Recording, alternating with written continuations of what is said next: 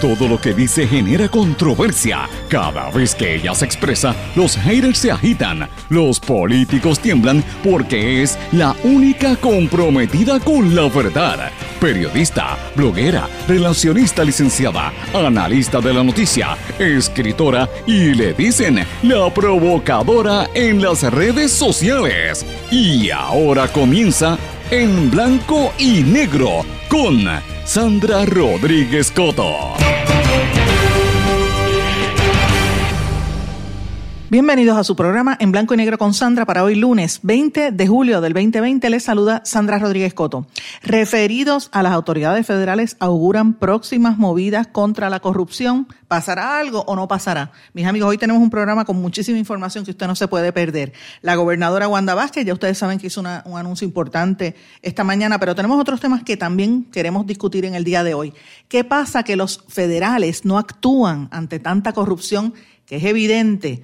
Hoy el portavoz del Partido Popular Democrático en la Cámara, Rafael Tatito Hernández, nos revela que tuvo que acudir hasta el fiscal federal Steven Muldrow pidiendo intervención en el esquema de corrupción en el gobierno de Puerto Rico, específicamente en el Departamento de la Familia, luego de que la exsecretaria Glorimar Andújar separara de sus funciones sumariamente a la licenciada Surima Quiñones. Ustedes recordarán aquel esquema eh, por una querella sobre la retención de los alimentos y de los suministros después de los terremotos, cómo utilizaban las ayudas para politiquear. Hoy vamos a hablar en detalle de esto, es una situación sumamente seria.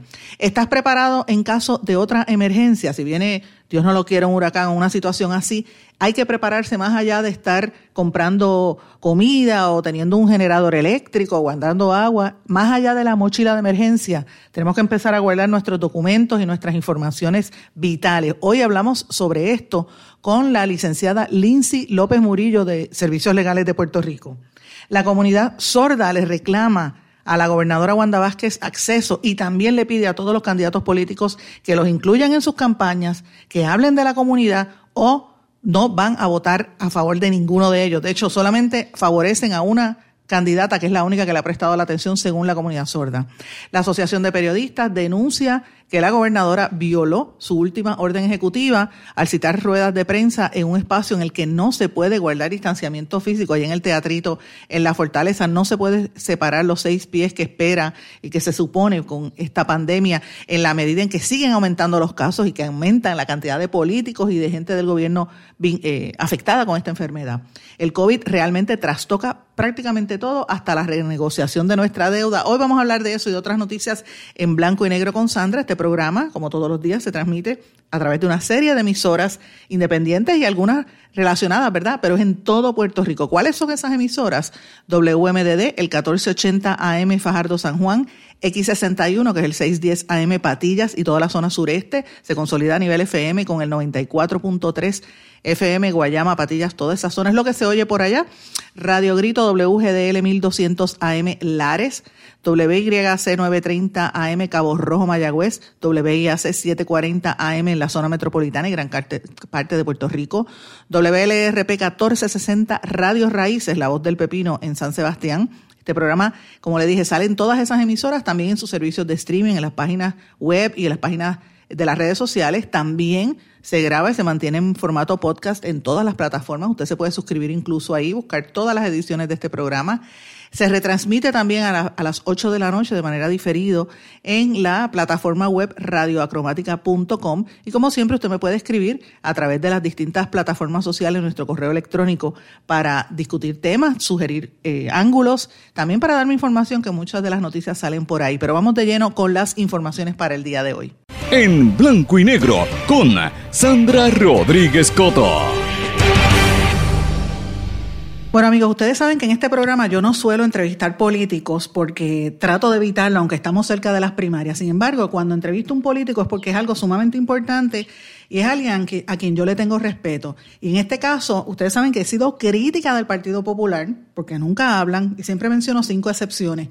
Una de esas excepciones está con nosotros hoy en línea telefónica y me refiero al portavoz eh, de la Cámara de Representantes, el representante Rafael Tatito Hernández, quien le está enviando unas cartas al fiscal federal solicitando la intervención para detener un esquema de corrupción en el Departamento de la Familia. Representante, bienvenido en blanco y negro con Sandra. Saludos Sandra y saludos a todo Puerto Rico, un placer compartir con ustedes. Y menciono eso porque yo digo que hay unas excepciones del Partido Popular porque el, resto no existe, es como que los únicos que hablan en el Partido Popular es usted, Ángel Matos, el presidente de vez en cuando, Jesús Manuel y bueno, y Carmen Yulín, para de contar, el resto de vez en cuando batia, pero a lo largo de este cuatrienio han estado callados, el único que ha sido consistente, por lo menos yo entiendo que ha sido usted. ¿Cuántos referidos usted ha sometido desde que empezó esta, este cuatrienio? Ya perdí la cuenta y cada vez que sale a reducir algún nicho tengo que llamar a la oficina y verificar este el file de las diferentes controversias, ¿verdad? no, no nos olvidemos que en muchas ocasiones el portavoz hace planteamientos, pero no solamente son en mi carácter personal. O sea, la, delegación del Partido Popular en la Cámara ha sido bien consistente. Y en muchas ocasiones, cuando se hacen planteamientos, piensan que es, estatito, pero es la delegación, ¿verdad? Que los esfuerzos combinados, las, cada cual hace sus trabajos en sus comisiones, se llevan al caucus, se hacen en muchas ocasiones, son determinaciones colegiadas. Y eso pues nos ha permitido ser efectivos durante todo el cuatrenio. Estoy, estoy, consciente, estoy consciente, los partidos trabajan así y, obviamente en la Asamblea Legislativa, pero siempre, o sea, vamos, vamos la realidad es que no todos los portavoces son así. Hay que mirar la historia de Puerto Rico reciente y recordar portavoces y portavoces alternos, eh, y cuando están en, en mayoría en minoría, cómo es que actúan. Y yo de verdad se lo tengo que decir, lo digo de frente, yo creo que ustedes han hecho un, por lo menos de su oficina, han hecho un trabajo de fiscalización que ha estado ahí. En esta ocasión es un caso que para mí es importante porque se relaciona al Departamento de la Familia eh, y el esquema que hubo entre, entre Glorimar Andújar y, Surima Quiñones. Me gustaría que hablar un poquito sobre este referido. El, referido se hace el 27 de enero a principios de año eh, relativamente se envían este referido a cuatro foros, ética gubernamental, se envía de, eh, punto de vista ético, de punto de vista administrativo, se envía al hashtag, eh, porque había unos elementos de coacción que lo explico un poquito más adelante. Esto es una entidad que, lo que busca es congelar fondos, buscar de la manera de que tengan que ver con fondos federales, para obligar al gobierno a que, a que cese las, causas que están incumpliendo con los reglamentos, especialmente cuando son funcionarios en alto poder utilizando su poder político sobre empleados para amenazas de empleo, despido, que en este caso fue lo que se dio. Desde el punto de vista local, pues eh, a la justicia a nivel de, de, Puerto Rico estatal y a nivel federal a, la Fiscalía Federal en, en, Puerto Rico. Así que se hicieron todos los foros en diferentes disposiciones, en una en el, hecho principal aquí es que hay una querella anónima. Es bien importante esto porque la querella surge de empleados del propio Departamento de la Familia que estaban distinguiendo que en el uso de unos fondos y suministros financiados con esos fondos, las reglas y las normas federales establecían que no puede haber ningún funcionario electo ni se puede utilizar este, algún tipo de promoción de rótulo, ni, ni las bolsas podrían tener algún tipo de referencia a algún oficial electo. Es bien riguroso. Estos son fondos que van, eh, se distribuyen a través del departamento este, de la familia, pero son fondos del departamento de agricultura. Esto fue cuando los terremotos, cuando los terremotos. Estos son cuando los terremotos, al principio. Esto es relativamente, esto fue el 6, había unos terremotos relativamente a principio y a finales de, diciembre, pero esto es relativamente los primeros 30, esto fue bien rápido. El esquema salió a la luz pública rápido, eh, se hace la querella, la secretaria de familia de aquel momento, Glorimar Andújar, utilizando las normas de la, del, departamento, eh, le da paso a la, investigación y como parte del proceso tiene que suspender de sus funciones a la administradora CEF que era, que era este, la señora Surima, que Surima Quiñones. Surima Quiñones, Surima Quiñones. Eh, ahí lo que ocurre es que el secretario de, gobernación se comunica obviamente con la secretaria y le dice que no, que no. Y, a veces se confunde, la, la, gente lo compara bastante a lo que ocurrió en salud, pero este es otro esquema completamente diferente y bajo la misma estructura. El secretario en representación de la gobernadora, es bien importante, los secretarios no trabajan eh, ajeno a la estructura de poder, que es la gobernadora, eh, llama a la secretaria y dice que esta persona no puede ser este, despedida, este, y ahí termina siendo despedida en aquel momento la secretaria de salud y el secretario de la vivienda, que simultáneamente los dos son despedidos. Importante que la gente recuerde en aquel esquema, porque nosotros escribimos bastante de ese tema y lo, difundimos en este programa, pero hay un elemento ahí adicional. Surima Quiñones, que todo el mundo dice que es del grupo de la gobernadora de Wanda Vázquez y de su campaña, ah, tenía en, en ASFAN como contratista, el principal contratista que tenía ASFAN es el actual secretario del Departamento de la Familia, que lo nombraron hace poco, este López Belmonte. Que eso nosotros lo difundimos en este espacio. Mira qué casualidad, siendo contratista eh, y tenía contrato vigente. Yo no sé si ya lo canceló porque él no, después que, que lo nombraron, no ha, se ha negado a darnos entrevistas, así que me imagino que es porque sabe que le vamos a hacer esa pregunta, ¿verdad? Pero, pero él es como una sustitución, una continuación de lo que dejó Surima Quiñones ahora a nivel de todo el departamento. ¿Cuáles son las faltas para, para ir amarrándolo por lo que estamos? Tenemos un, un, incumplimiento reglamentario, incumplimiento de ley federal y un despido de un funcionario eh, por razones político-partidistas, porque la controversia giraba de que las personas que estaban controlando la distribución y la logística y, el, y, hasta entregando los, los suministros financiados con este programa federal eran funcionarios electos del Partido No Progresista relacionados a la campaña de eh, Wanda Vázquez. nunca voy a olvidar que sale un, un tweet que nosotros, eh, eh, un mensaje de WhatsApp, perdón, que este, nos, llega a nosotros de la, de la senadora eh, eh, Evelyn Vázquez, donde le enviaba al liderato de las mujeres progresistas un mensaje diciendo, estamos en Yauco, por favor llamen a nuestra gente para, para pues, que le podamos suministrar eh, los, los diferentes víveres y todo, obviamente los alimentos que estaban suministrando. Así que este, el esquema era bien organizado y llegaba a toda la estructura del Partido No Progresista. Eso trasciende, obviamente, en la, información y hay una investigación administrativa que va corriendo y otra legislativa que surge de esto. Lo importante es que la, investigación administrativa salga a la luz pública y de esa investigación nosotros recogemos la información y volvemos a, enviar eh, al gobierno federal y a diferentes foros la información que ha ido trascendiendo. Pero, pero este representante, parte de este problema es lo que pasó con la secretaria saliente de Justicia, el referido a la gobernadora. La pregunta es esa. De hecho, hoy precisamente se cumple, yo solicité la información de eh, formalmente el referido que le hicieron, que le hizo la ex secretaria de Justicia a Wanda Vázquez, eh, o la delegada, ¿verdad? Los documentos de aquella investigación y todavía es la hora que no, lo, no los han entregado. Entonces la pregunta es, ¿usted tiene que recurrir a los federales porque los de aquí no actúan? Yo, yo recurro a los federales, primero, primero dándole seguimiento al referido. Segundo, ¿qué ocurre?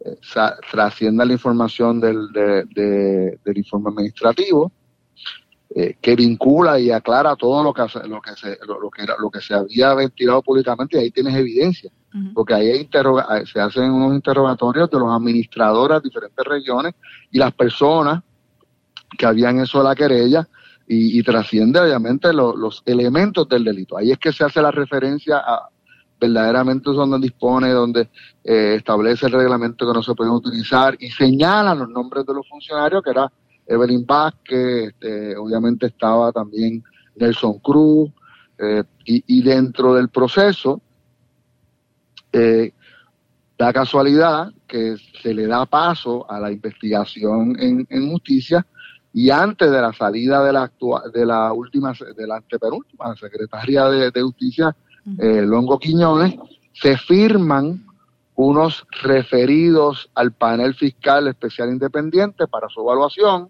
Hay seis referidos en los cuales está la gobernadora el secretario eh, de estado y varios funcionarios electos de la asamblea legislativa.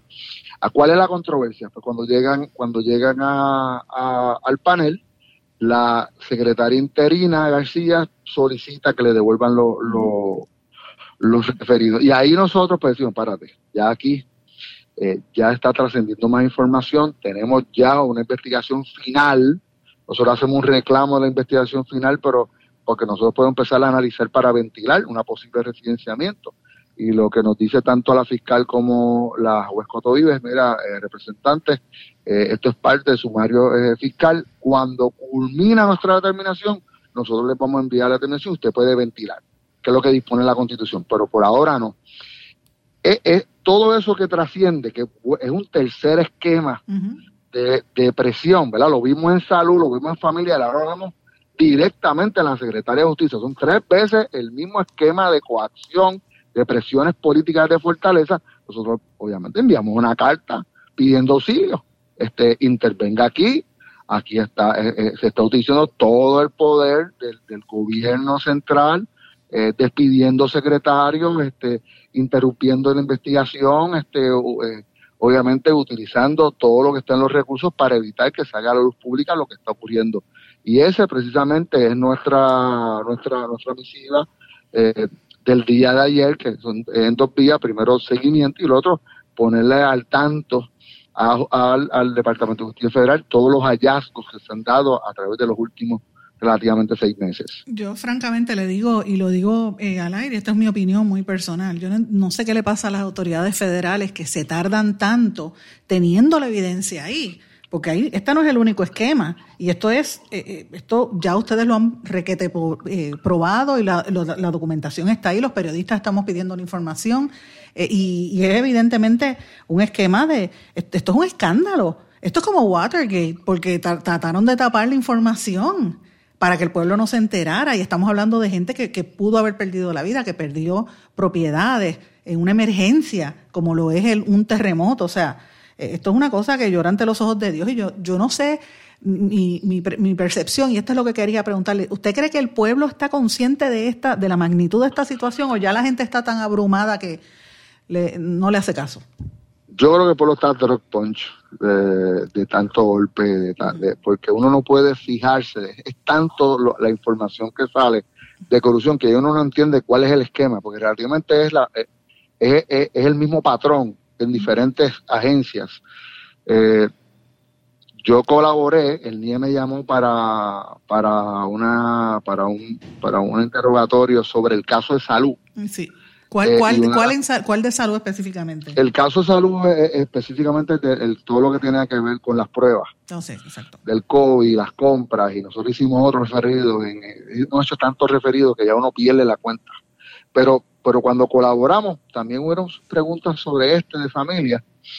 Y, una de las cosas que decía, obviamente la cuestión de dilatar que me estabas hablando, es que muchas veces se hacen referidos y no, no cumplen de forma no hace referencia de los hechos y el derecho, este, no, no, no se tipifica el delito, uno no puede identificar dónde fue la falta, si fue administrativa o si fue penal. Hay unas cosas que son morales, pero no necesariamente eh, son lo suficiente para comenzar una investigación.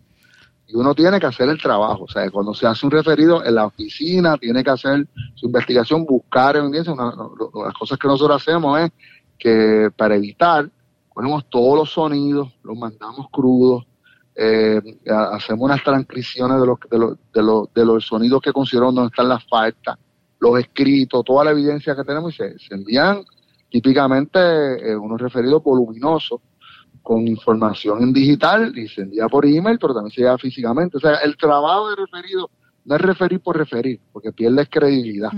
tiene, que, tiene que ver con un trabajo bien hecho para que obviamente ya los investigadores los oficiales de negociación de investigaciones especiales y, e integridad pública se parate que si este representante envió algo, debe estar bien redactado, vamos a ver qué hay ahí.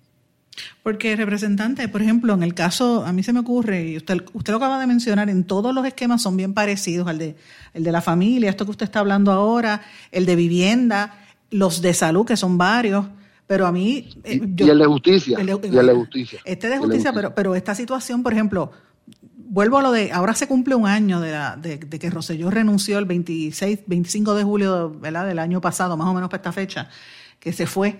Y eh, después de eso, la secretaria, esta, la, anterior, este, Denise Quiñón, Longo Quiñones, se le sentó encima la investigación y no dejó que pasaran tiempo, dejó que destruyeran evidencia, que se borraran las comunicaciones en los celulares y de momento mandó veintipico de cajas y el FEI ha dicho que que la información no era completa. O sea, ¿e-, ¿es a eso lo que usted se refiere, que envían investigaciones aguadas?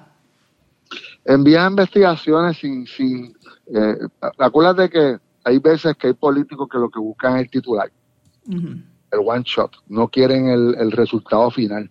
Si el político o la persona que refiere no, fíjate cómo en el caso de familias no comenzó por un funcionario electo, comenzó por empleados del propio departamento, porque el departamento permite querellas anónimas.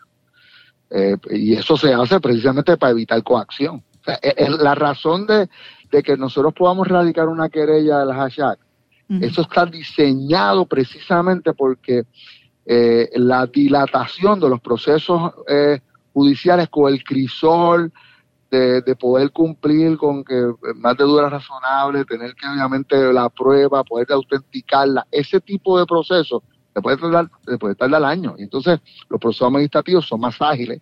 Hashtag lo que hace es que remueve. Y es bien importante, es bien importante esto porque a preguntas de nosotros, a ese secretario interino de la familia, nosotros le hicimos una pregunta en las pistas en la Cámara, y dice, ¿por qué usted sale de eh, eh, eh, su prima Quiñones? ¿Cuál es la razón por la cual usted la despide? Eh, y él como que titubió, entonces yo le leo, yo le leo el código y le leo este la, la, la, la referencia del reglamento. Aquí dice claramente que en casos como este se congelan los fondos a toda la entidad.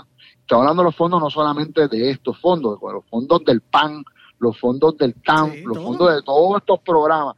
Y usted la despidió para récord, para evitar perder los fondos federales, sí, lo despedimos precisamente para garantizar que no se congelaran los fondos del Departamento de Defensa. Es un escándalo, eso solo un escándalo. Imagínate. nosotros estuvimos a punto de perder todos los fondos de justicia social, de equidad para familias necesitadas por un esquema de tres o cuatro personas inescrupulosas con poder, con un mandato desde Fortaleza para permitir que se diera esto. Pero no nos olvidemos que se hicieron llamadas y los supervisores recibieron obviamente las directrices de que, de que esos funcionarios electos podían continuar dirigiendo. Y muchos de ellos, que fue uno de los casos de una de las ciudades que hace referencia al informe, se levantaron y se fueron. Sencillamente recogieron los suministros y se fueron del lugar. Eh, que quizá, desde un punto de vista de subordinación, pero evitaron cumplir con las normas. Pero imagínate, es que la gente tiene que tomar eso en conciencia, porque eh, imagínate que, aquí se hubiese, que este, representante, que hubiesen eh, cancelado la tarjeta del PAN, por ejemplo. Eso hubiese sido, olvídate, el acabose en el país. es así. Y estábamos expuestos a esa situación. Eh, y ahora el próximo paso, esta era la, última pregunta, pues tenemos que irnos a una pausa ya, representante. ¿Qué usted espera ahora de las autoridades federales? Bueno, de las autoridades federales, por lo menos que, en esta etapa, o sea, que típicamente la forma de, asumir jurisdicción de ellos, si hay voluntad, lo hace. Y aquí estamos hablando de fondos eh, directamente.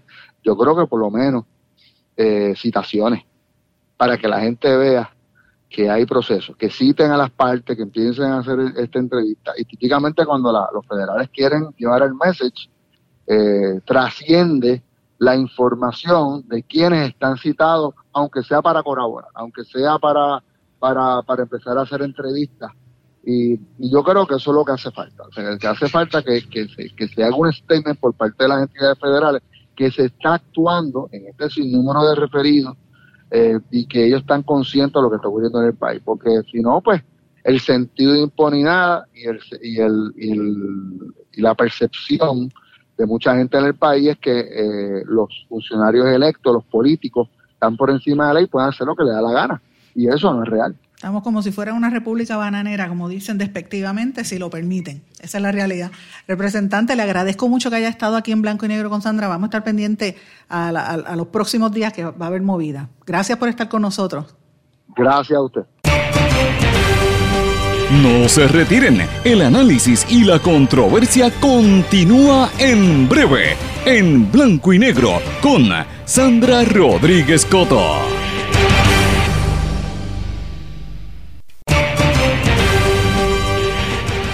Ya regresamos con el programa de la verdad, en blanco y negro, con Sandra Rodríguez Coto.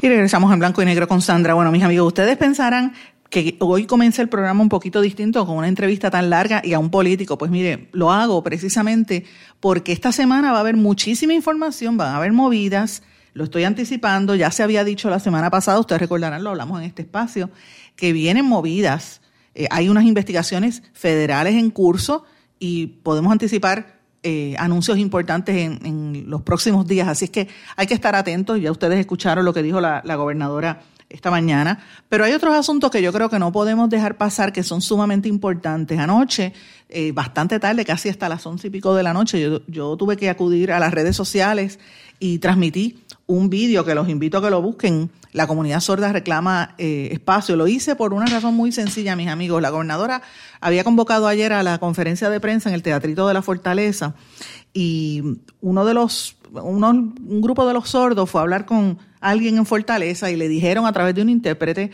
que no iban a tener intérprete en el día de hoy porque no era necesario. Ese mensaje nada más provocó fue, fue como si fuera una, una revuelta anoche.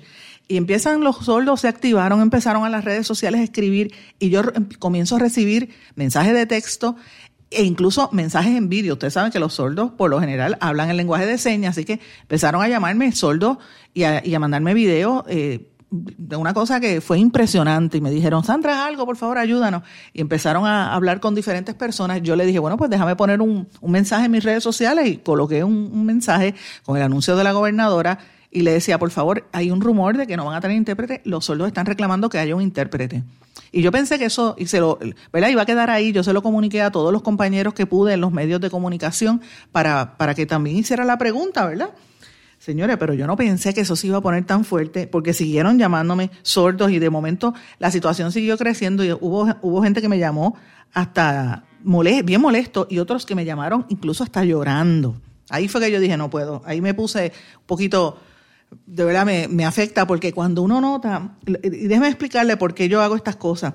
Porque cuando se trata de una comunidad que esté tan marginada, una gente que la, la, está en necesidad, eh, que está con miedo. La situación del coronavirus los tiene bien preocupados y ellos tenían, tienen terror. Así que ellos empiezan a decir, mira, no me están haciendo caso, mira, yo no existo. Yo tengo derechos, yo soy un ser humano como cualquier otro, yo, yo pago contribuciones, yo vivo aquí, por favor Sandra, haz algo. Eh, y me pidieron ayuda y yo dije, pues mira, lo único que tengo a mi alcance es hacer un live.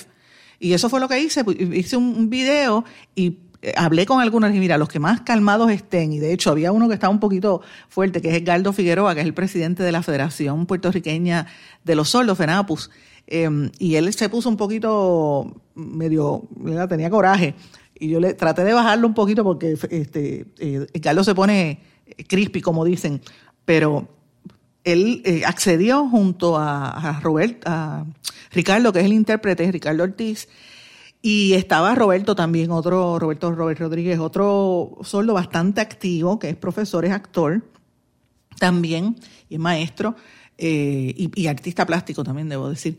Y, ellos accedieron. Entonces tuvimos una conversación bien interesante, la pueden buscar en mis redes sociales, como siempre. Y de hecho los, los exhorto que estuvimos este fin de semana bien activos, bien activos haciendo diferentes trabajos. Eh, entrevistamos también bastante extenso a servicios legales, que hoy tenemos parte eh, de, este tema, vamos a hablar hoy, y también estuvimos en el día de ayer eh, dándole seguimiento a lo que habíamos revelado en este espacio la semana pasada del estudio de la brecha digital. Así que hemos tenido bastante información. Siempre le digo a usted que me puede escribir a través de las redes sociales eh, o ver lo que estamos haciendo allí, que es un trabajo continuo que estamos haciendo por el país en estos, en estos meses, que son unos meses de mucha eh, emergencia, de mucha necesidad, por eso que estamos haciéndolo en Facebook y en LinkedIn. Usted me consigue por Sandra Rodríguez Coto, así como mi nombre, en Twitter e Instagram, SRC Sandra, o me puede escribir a través del correo electrónico en blanco y negro con sandra arroba gmail.com. Así que por ahí usted busca información, así, así que eh, puede ver parte de lo que, de lo que hicimos. Lo de la comunidad sola es bien fuerte. De hecho, ellos mencionaron incluso, para que tengan una idea, que estaban molestos, le pidieron a todos los candidatos a la gobernación que empiecen a utilizar intérpretes en sus campañas, en sus anuncios, o de lo contrario no van a votar, no van a votar por ellos. Y son 150 mil votos y cualquier político que quiera ganar las elecciones tiene que contar con esta comunidad y tiene que tener la conciencia de que un voto puede hacer la diferencia. Imagínense eh, mínimo 150 mil votos pensando en los que son adultos y en la edad electoral. Muchos de los que estaban en la comunidad dicen que a quien único ellos le responden es Alexandra Lúgaro porque siempre ha tenido un intérprete. Eh, yo les pregunté si, por ejemplo, Carmen Yulín Cruz, que siempre tiene intérpretes en las actividades, no me dijeron, por lo menos los que estaban allí, pero sí he escuchado comentarios de, sobre Carmen Yulín y obviamente sobre Wanda Vázquez, porque ellos se sentían eh, esperanzados y estaban contentos al principio porque veían que la gobernadora utilizaba intérpretes de señas y de momento como que dejó de hacerlo o lo hace de una manera, eh, ellos entienden que caprichosa, un día sí, un día no, dependiendo de cómo se levanten. Y, y no puede ser así, tiene que ser todo el tiempo porque se necesita ese acceso, sobre todo en momentos de temas vitales como es el tema del COVID, como es la economía, cualquier tema, ellos tienen derecho a conocerlo. Eh, y, es importante, es una, es una realidad, los invito a que lo vean.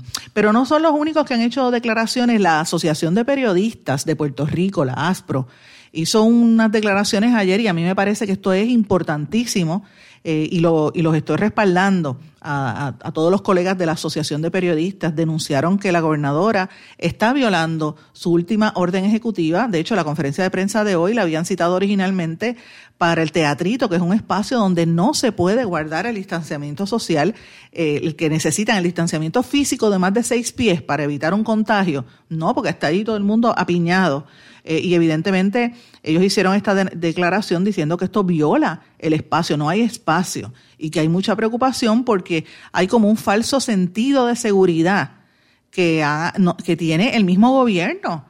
Y los políticos que van a las actividades después se quejan de por qué la gente está en la calle, eh, eh, ¿verdad? Chinchorreando y en fiestas en actividades, si los primeros que violan la ley son los mismos políticos. Están violentando las órdenes ejecutivas. Y miren lo que está pasando en Puerto Rico, señores. Yo por eso felicito a los compañeros de la ASPRO por esta, esta iniciativa que también incluso le están pidiendo a los medios de comunicación que les provea a los reporteros y reporteras con las protecciones adecuadas. Los, periodistas somos trabajadores y los que van a la calle igual. Así que esto es una situación muy, muy fuerte porque como el, mismo gobierno son los primeros en, violentar la ley. De hecho, eh, este fin de semana, y ustedes lo pueden ver en el vídeo mío del sábado, yo presenté fotografías de la alcaldesa de Canóvanas, Lorna Soto, que ustedes saben salió positiva al COVID muy llorosa estuvo ella el otro día después diciendo que ella se había cuidado y yo ciertamente no se cuidó nada, porque las mismas fotografías demuestran que días antes e incluso el mismo día que, ella eh, recibió los resultados del COVID, estaba en la calle abrazando viejitos, visitando gente, comunidades enteras de viejitos dándole las gracias. Yo me pregunto, toda esa gente que ella, con quien ella se reunió, con quien, a quien ella tocó, a quien ella besó y abrazó, van a hacerse la prueba. Eh, pregunto yo.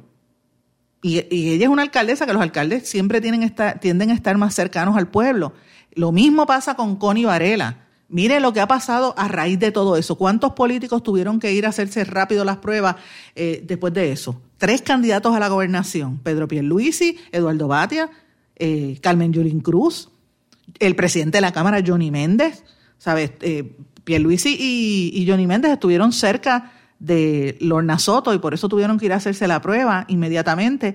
Y Batia estuvo con Connie Varela y otra gente. Ahora, la pregunta que hay con los políticos es, eh, para unos sí o no, mira que es rapidito, menos de 24 horas, Pierluis y Batia y Johnny Méndez rápido se hicieron la prueba, eh, una prueba molecular.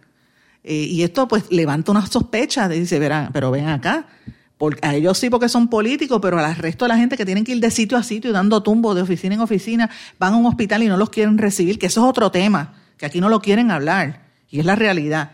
Los hospitales de Puerto Rico también son parte del mantengo corporativo, el mantengo de este país. El gobierno le, le dio 150 millones de dólares de incentivo a los hospitales después de haber votado un montón de empleados cuando empezó la pandemia. No olvidemos eso. Los hospitales privados votaron gente porque que no tenían dinero, que no va nadie a los hospitales, despiden gente de los hospitales, entonces eh, aparenta que, está, aparece que estaba centro médico lleno a capacidad eh, y que no daba abasto. O sea, de eso es que estamos hablando. Hay una disparidad en la información que yo creo que esto es serio. Entonces, a estos políticos rápido le dan eh, le dan, yo creo que unos una preferencia por encima de la ciudadanía y no debe ser justo. Aquí todo el mundo igual el hecho de que sea político no lo pone por encima de nadie, ni es mejor que nadie. Así que yo creo que esto es una situación eh, seria que hay que tomar en consideración, que hay que, que hay que ver qué está pasando. Mira lo que está pasando a nivel de la policía, para que tengan una idea, la policía también. Que los policías son los que están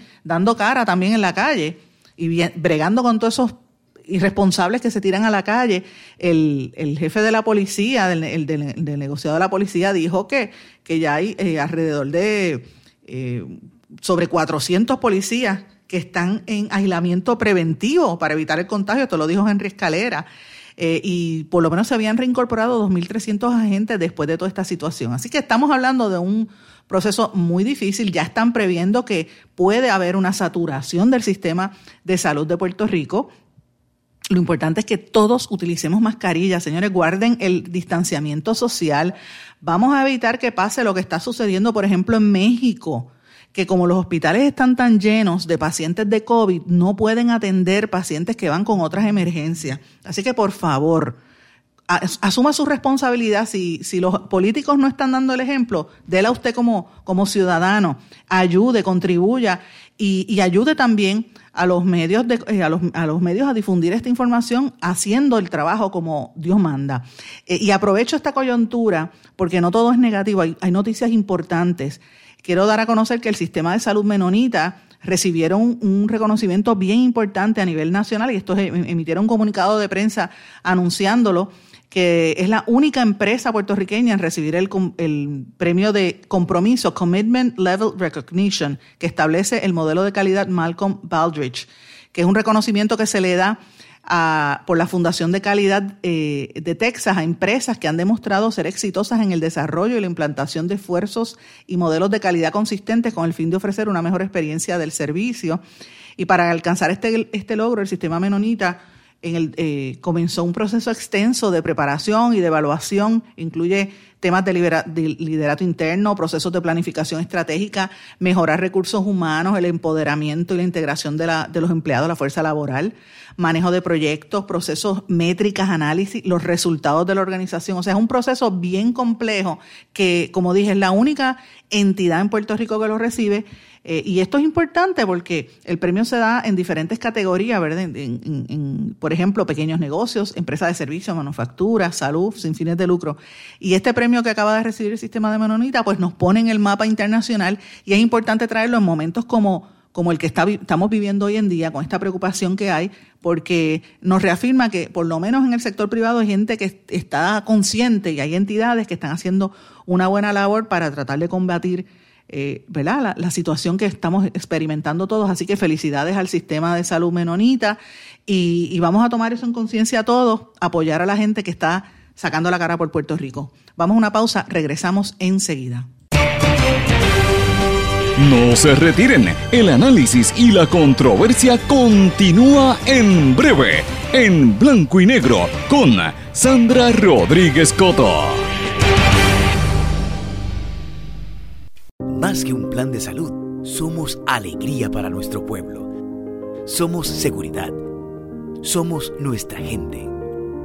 Más que un plan de salud, somos nuestra comunidad. Somos bienestar. Somos tu acceso a 64 hospitales, médicos y especialistas en todo Puerto Rico al cuidado de tu salud.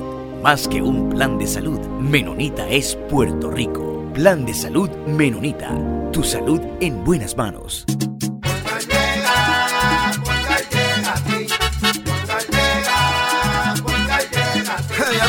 Eso es lo que te responden, pero ahora botaron la ola. Porque ya no importa en qué parte de la isla estés. Si tuviste un accidente, mi gente de Poingal le llega a tu casa o trabajo para que no te complique. Con servicio en todas partes de la isla y el mejor servicio al cliente. Por eso y mucho más, yo Piru lo digo, yo quiero Poingal. ¡Duro! Quites el dolor de cabeza con sus obligaciones de contabilidad con los servicios que presta Villalba y Villalba Company. Directo, personal y con sensibilidad humana. Lo que se busque un verdadero asesor de contabilidad para todo tipo de servicio de contabilidad, pago de IBU, pago de nómina, informes trimestrales y anuales y otros. Ofrecen servicio directo personalizado. Villalba y Villalba Company. Para orientaciones, su teléfono el 939-336-5774. 939-336-5774. 5774. Y ya regresamos con el programa de la verdad en blanco y negro con Sandra Rodríguez Coto.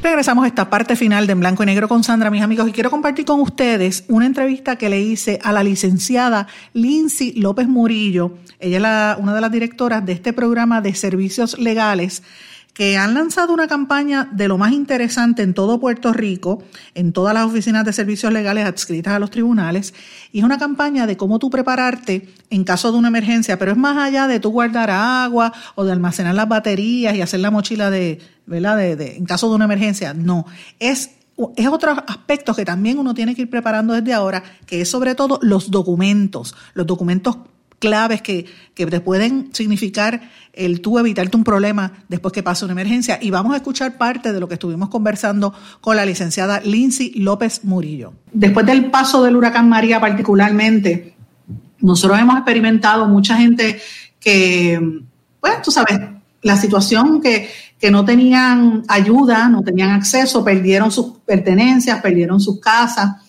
eh, yo sé que en servicios legales de Puerto Rico han estado desde hace mucho tiempo trabajando para orientar a la gente. Servicios legales, y tú me vas a corregir, este, Lindsay, es una organización sin fines de lucro que desde hace años, los 66, más o menos 60, en los años 60, da asesoramiento y ellos tienen una, ustedes han lanzado una campaña que se llama Prepárate para ayudarte, Servicios Legales de Puerto Rico. Déjame ver si puedo mostrar algo de la imagen. Miren esto.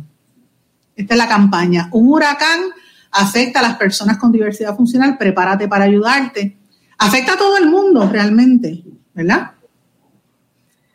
Sí, tenemos varios, varios mensajes. Afecta a las personas con diversidad funcional. También tenemos mensajes dirigidos a la familia, eh, a personas que sufren violencia de género, a personas que puedan tener problemas de custodia en caso de que pase un huracán o, cuando pasó María y pasó Irma, eh, los problemas propietarios, problemas de inquilino y problemas de personas que son propietarios de alguna vivienda pero no tienen su título de propiedad o la han heredado o la han adquirido, yo, a mí me gusta usar el término, la han rescatado, ¿verdad? Y, no tienen título de propiedad.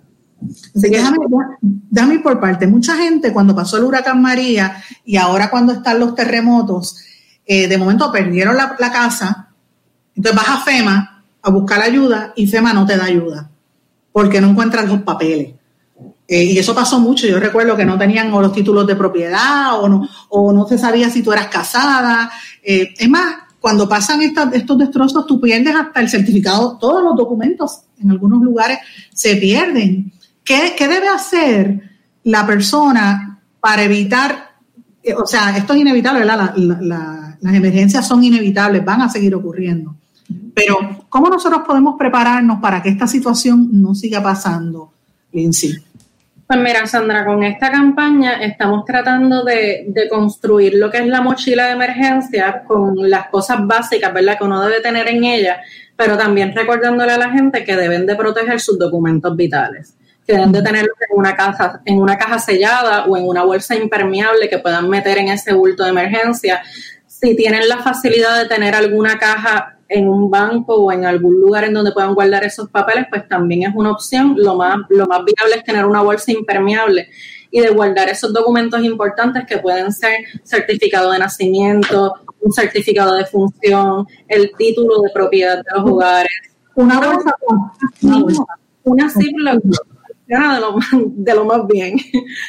Eh, otra, a veces también vienen bolsitas de cosméticos Aquí yo tengo una, un imán que usa mi hija para cuando le doy lo que es, una, especie de, cuando le dan los ataques epilépticos, lo guardo aquí precisamente para que no se moje. Entonces, ¿tú, tú, tú recomiendas que metan aquí qué tipo de documento?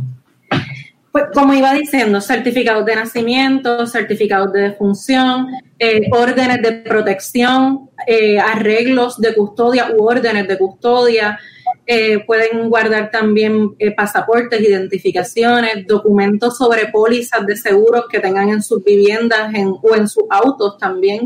Eh, pueden guardar ahí órdenes del tribunal, sentencias de divorcio, contratos de alquiler, documentos hipotecarios.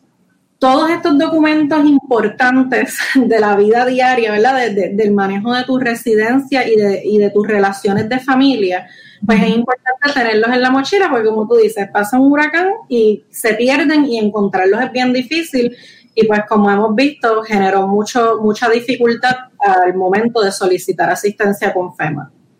Me preguntan, eh, la gente que se está conectando, este Liz Word a través de Twitter, me pregunta que si los seguros Eh, y otra persona me dice, Rosa me dice por aquí, que, el, que es cosmético porque cuando las paredes están por caerse, como le pasó a una amiga, pues no, no aparecen. Ahora, eh, y este es un buen tema que ella trae. Quiero hacerte una pregunta.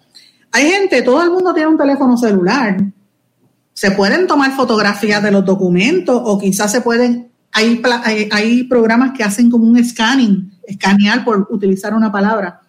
Sí, eh, hay programas, por ejemplo, como CamScan, que los pueden utilizar, pueden tomar fotos de los documentos, guardarlas en la nube si tienen el sistema disponible y también tener eh, un backup en el teléfono. También pueden pasar esas fotografías a la computadora si tienen un disco externo siempre, ¿verdad? Doy la recomendación eh, tangible porque hay personas mayores que no necesariamente saben utilizar su celular o saben utilizar la nube o son duchos en la computadora. Así que si tienen la facilidad de utilizar la tecnología, pues enhorabuena. Mientras más accesibles tengan los documentos, mejor. Mira, este, te voy a hacer una pregunta porque a veces, como tú bien mencionas, las personas mayores, lo, nosotros los hijos debemos grabar o guardar esos documentos de nuestros padres? Sí, sería bueno e importante porque pues, se les pierden, no los encuentran, así que si hay una persona, eh, un familiar o una persona de confianza también que pueda guardar esos documentos, pues mucho mejor. Entre los documentos que tú puedes, ¿verdad? Porque siempre que hablamos que viene un huracán o que viene el terremoto, tenemos que tener la mochila, eso es previo a, tú tienes que guardar agua, tienes que guardar eh, eh, eh, baterías, el agua, comida. si tienes un, por ejemplo, eres una persona que tiene un animal de servicio, también pensar en ese animal de servicio, que tienes que tener comida para ese animal de servicio, juguetes para entretenerlo, las vacunas al día. Si tienes una condición médica, pues tienes que guardar tus medicamentos para una o dos semanas, tener una lista de tus medicamentos con las dosis que tomas en caso de que ¿verdad? la emergencia se extienda y tengas que conseguir un refill de tus medicamentos, la lista de tus médicos y sus números de teléfono para poderlos conseguir. Si es una persona que recibe diálisis, tratar de identificar eh, varios lugares que puedan ofrecer el servicio en caso de que uno se sature o colapse por la falta de servicio. ¿Verdad? De acuerdo a la necesidad particular de cada persona, va a ser la preparación para, para ese desastre. Bien importante es que la mochila uno la tiene que tener todo el tiempo. Yo he escuchado gente que dice, ay, tengo que volver a preparar la mochila porque va a empezar la época de huracanes. Pues no, porque una emergencia no es solamente un huracán, tenemos, ¿verdad? La, actividad sísmica que hemos tenido ininterrumpidamente en el sur desde enero. Yo vivo en Ponce, mi mochila está todo el tiempo en la sala. ¿Tú vives en Ponce? sí. Dios mío, o sea, y, me imagino que lo sientes todo el tiempo. Todo el tiempo. Horrible. ¿Cómo, cómo tú puedes, cómo puedes eh, mantenerte tranquila? Yo, yo hablo con mis amigos en Ponce, ¿verdad? Y transmito por allá por WPAB y los tengo pegados del corazón. Pues yo creo que según van pasando los meses, pues uno se va acostumbrando. Yo tengo un, un padrino, un papá para mí, que en medio del nerviosismo me decía, mira, si yo me paro y camino, me puedo caer y matarme ahí mismo. ¿Qué voy a hacer? ¿Dejar de caminar? Pues así es, tú sabes, no vas a dejar de vivir porque está temblando, uno aprende a vivir con eso. Y pues, le, agarré, le agarré la palabra. Hay que estar militantes, tiene toda la razón este amigo que nos está escribiendo. Tenemos cerca de 338 eh, personas en el chat que aquí hubo un problema porque se fue la electricidad. De hecho, estoy conectada ni siquiera por el internet de mi casa, estoy por por un chuchito de esto, porque no sabemos, como estamos así, no tenemos luz, no tenemos agua, este país, estamos en una emergencia constante. Y eso que tú mencionas de tener la mochila es importante, yo la tengo en la casa, en la sala, hay otra mochila también que la tengo en el carro, porque uno no sabe si te coge el carro. E, y a veces uno dice, ¿qué tienes que meter en la mochila? Pues mira, eh, mira a ver si me equivoco. Eh, una botella de agua, o por lo menos una o dos botellas de agua, un cambio de ropa en una bolsa plástica, zapatos si acaso, una manta, porque por la noche hace frío, este, medicamento, eh, Una capa, una linterna, si es solar mejor, pero si no de batería, yo siempre recomiendo que sea solar porque las baterías pues generan mucha contaminación, pero pues de acuerdo a, las posibilidades. Un radio para que puedan escuchar noticias. Sabemos que cuando pasó Irma y María las comunicaciones también colapsaron, solamente había un programa de radio funcionando eh, no teníamos luz para ver televisión, así que el, radio funciona en estas épocas. Mira, ah, me están escribiendo desde Florida que dice que ellos se mandan, mandamos al norte nuestros documentos mientras sacamos copias y todo el vídeo eh, en casa, los medicamentos son puestos en plásticos en caja fuerte. Eh, yo creo que... Y perdóname, también es importante sacar fotos sacar fotos de la residencia y sacar fotos de la propiedad personal antes del desastre, porque después del desastre si hubo pérdidas, pues uno quiere reclamar los daños, pero entonces si no tienes una documentación del antes y el después, pues se hace un poquito difícil. Yo creo que eso es parte de lo que discutimos durante este fin de semana con la licenciada de Servicios Legales de Puerto Rico. Yo les recomiendo que busquen el, el vídeo. Ellos están compartiendo muchísima información súper valiosa de datos, de cómo usted prepararse. Como bien dijo ella, buscando información, eh, busque también, más que nada, eh, qué cosas usted, para usted son valiosas, documentos, las escrituras de la casa, eh, el certificado de nacimiento, servicios, seguro social, tarjetas de plan médico. Eh, si usted tiene algún, algún eh, seguro, eh, todo, las escrituras, cualquier documentación, la lista de los médicos con sus números de teléfono, lista de algunos de los familiares que usted tenga, título de propiedad, si tiene algún contrato de alquiler, si vive alquilado, todos esos documentos que usted tenga que son valiosos, si no los puede poner en una caja fuerte porque son costosas, mire, póngalo en una bolsa plástica de esas tipos Ziploc o en una caja plástica y es, y es un buen sitio donde usted puede guardar eso, esa información en caso de necesitarlo. Eh, Dios, Dios, no lo quiera que vuelva a pasar otra emergencia como esta, pero es mejor tener ese documento porque después de la emergencia, cuando usted tiene que buscar ayuda, esos documentos son clave. Así que yo le agradezco muchísimo a, a la licenciada eh, Lindsay López Murillo de, Servicios Legales de Puerto Rico, que está dirigiendo este programa y esta campaña me parece que a mí es, genial. Les recomiendo que estén atentos porque voy a compartirle en mis redes sociales, ya lo compartí el vídeo, pero voy a compartir este, los datos para que usted acceda y busque información sobre este tema porque es... Eh, para mí es importantísimo que estemos preparados en caso de que venga otra emergencia. Mis amigos, no tengo tiempo para más, tengo que despedirme. No sin antes desearles a ustedes que pasen un excelente día, manténganse en contacto y volvemos a hablar aquí en blanco y negro con Sandra. Será hasta mañana. ¿Se quedó con ganas de más? Busque a Sandra Rodríguez Coto en las redes sociales o acceda a en blanco y negro.blogspot.com porque a la hora de decir la verdad solo hay una persona en la cual se puede confiar. Sandra Rodríguez Coto en blanco y negro.